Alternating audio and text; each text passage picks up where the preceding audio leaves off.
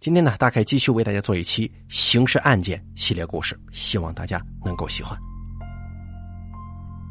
咱们今天说的这个案子呀，还要从二零一零年的八月二十八号开始说起。家住在重庆市大渡口区的徐桂香女士，有事啊，她找自己的妹妹徐黎明，但是她发现不论怎么拨打妹妹的手机，对方一直处于关机的状态。这就让徐桂香感到有些奇怪了，因为妹妹之前一直习惯让手机保持开机，而且她仔细想来呀，家里人已经有三天没有见过妹妹了。此时的徐桂香越想越觉得不安，于是她叫上父亲跟儿子三个人立即打车前往妹妹的出租房。徐桂香掏出平常替妹妹保管的备用钥匙，打开了门。只见房间里干净整洁，一切跟往日没有什么区别。他想啊，可能是妹妹有事出去了。为了确认妹妹是否外出，徐桂香就打开衣柜，想看看妹妹的包还在不在。而这个时候，让徐桂香惊魂的一幕忽然出现了：妹妹徐黎明以蜷缩的姿势被捆绑在衣柜里，脖子上缠着一条蓝色尼龙绳。尸体早就僵硬了。惊魂未定的一家人随即拨打了幺幺零。重庆市公安局大渡口分局的民警接到报案之后，迅速赶往案发现场。民警通过勘查现场发现，案发现场的门窗完好无损，并没有被撬压的痕迹，室内也没有任何打斗的迹象。在场的法医通过对尸体的初步勘验。对受害者的死亡原因和遇害时间有了一个初步的推断。徐黎明是死于窒息的，死亡前后有性行为，死亡时间是在八月二十六日下午五点钟到七点钟左右。不仅如此，徐黎明的家人也向警方提供线索说，徐黎明平常经常佩戴的那些黄金饰品，比方说项链、耳环、戒指等等贵重的东西。连同屋内的现金、手机等等物品，全都不翼而飞了。警方分析，从案发现场完好的门窗、没有撬压、攀爬的痕迹来看，凶手是属于和平进入现场的。由此看来，凶手应该跟死者是认识的。可既然是熟人，凶手杀人行凶的目的是什么呢？是见财起意，还是感情纠葛，还是蓄意寻仇呢？通过勘察现场，还有调查走访，民警们展开了临场分析，认为此案有两种可能：一种可能是情仇杀害，第二种可能是谋财害命。根据案情分析的结果，所有办案民警兵分两路，一路从死者徐立明的周边关系开始调查。详细了解徐黎明是否与人结仇结怨，同时排查与他密切往来的一些线索关系人，或者是有利益冲突的男性。根据徐黎明周边邻居的回忆，徐黎明本人性格温和，平时待人待事都不错，周围跟他接触过的人对他的印象都还可以。在大家的记忆当中，他几乎没有与人产生过口角，应该不会与人结仇。但是，一谈到徐黎明的个人生活，民警却听到了这种说法。据说，死者生活作风有点问题，与多名男子有染。而与此同时，另一路民警也在仔细的排查，他们想了解在案发的整个时间段里，也就是八月二十六号下午五点到七点之间，是否有可疑的人员在周围出现。但是，走访工作并不顺利啊。因为案发当天属于突然的降温降雨天气，天黑的比较早，再加上这个时间段正好是晚餐时间，所以周边的居民们大都在家中吃饭，没有人留意到是否有可疑的人员出现。此时，警方推测，如果排除了徐黎明在日常生活当中与人积怨而招致杀身之祸的可能性。那么会不会因为徐黎明在生活的感情上出了什么问题，从而给他引来麻烦呢？因此，民警决定将调查重点放在与死者徐黎明有感情纠葛或者是有经济冲突的男性身上。很快，几名各具作案动机的男子就进入了警方的视线。他们分别是徐黎明的前夫赵某，他的前男友李某，他的同事刘某，还有一个看守墓地的老头赵某。另外还有一个人是徐黎明出租屋附近的一个废品收购站的老板秦某。而在他们这几个人当中啊。首先引起警方怀疑的就是死者的前夫。根据死者妹妹徐桂香提供的线索说，徐黎明跟前夫离婚多年，女儿一直由前夫抚养。由于前夫一直在江浙一带打工，平日里徐黎明也很少尽到做母亲的责任。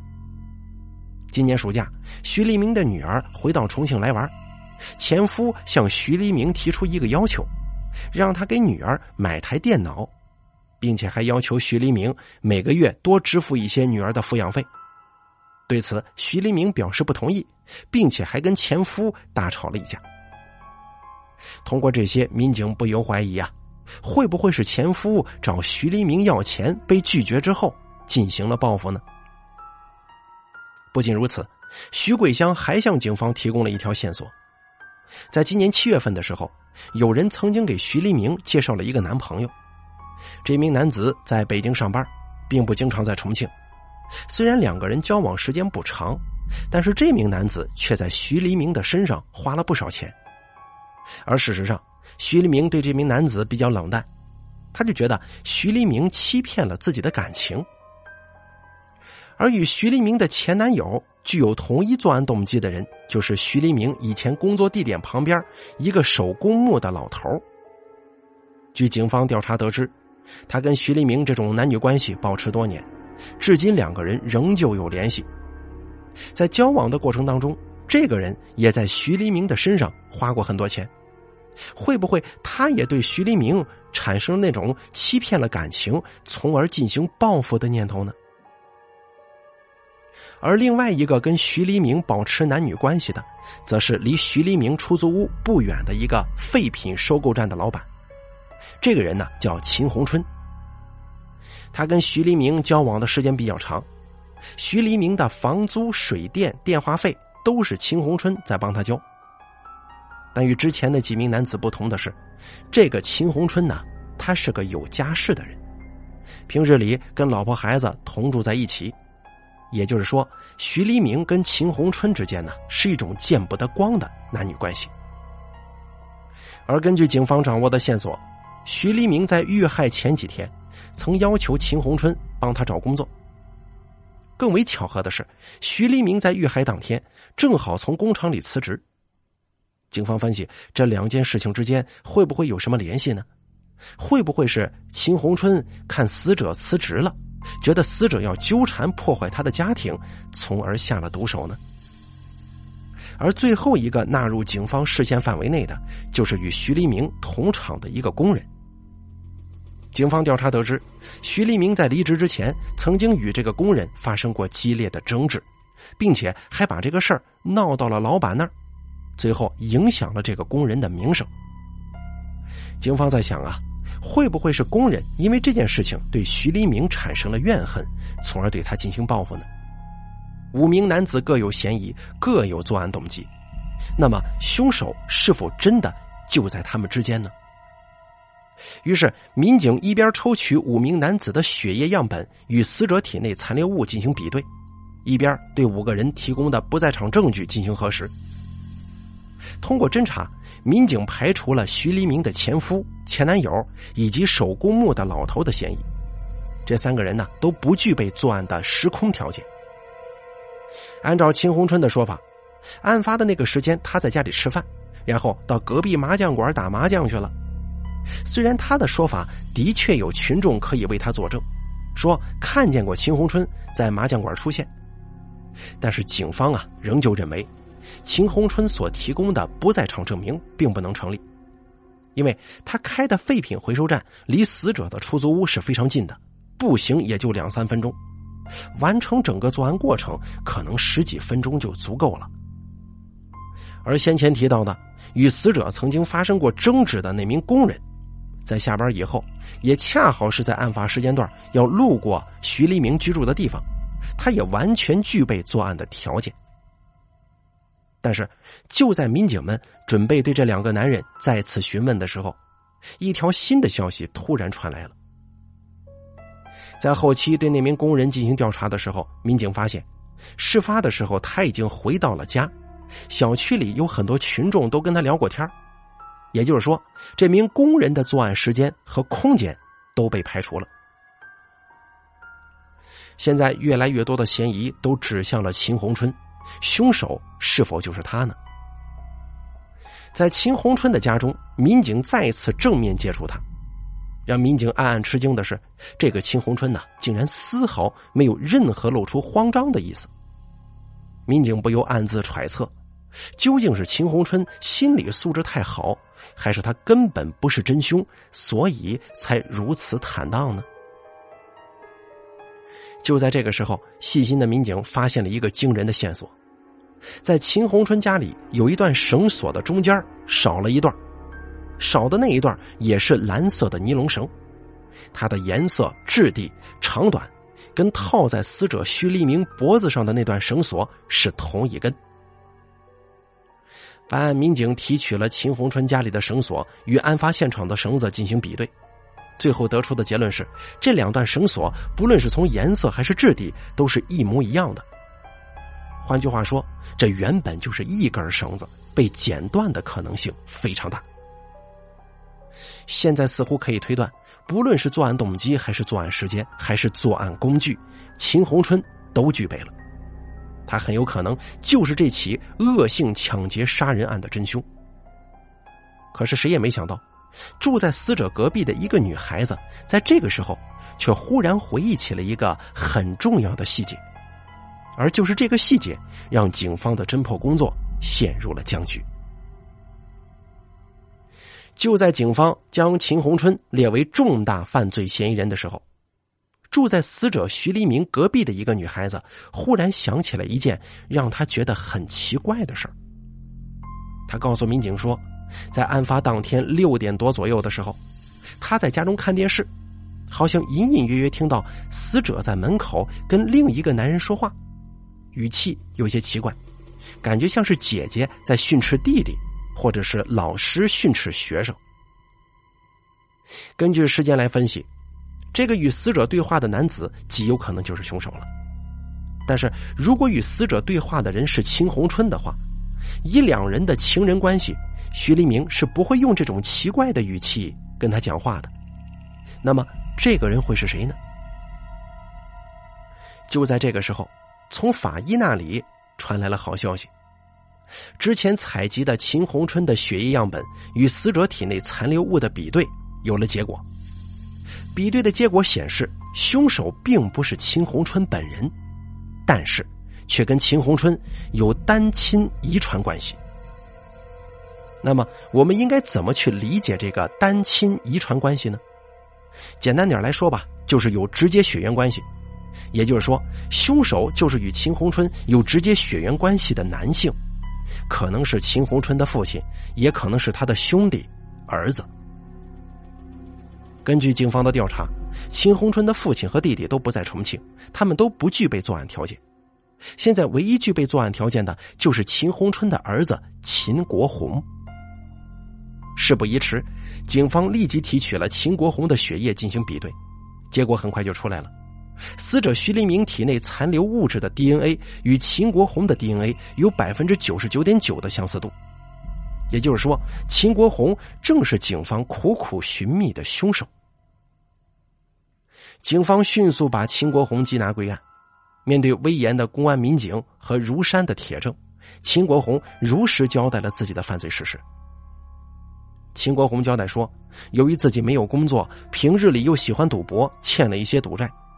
看到徐黎明平日里常常佩戴黄金首饰，起了歹心。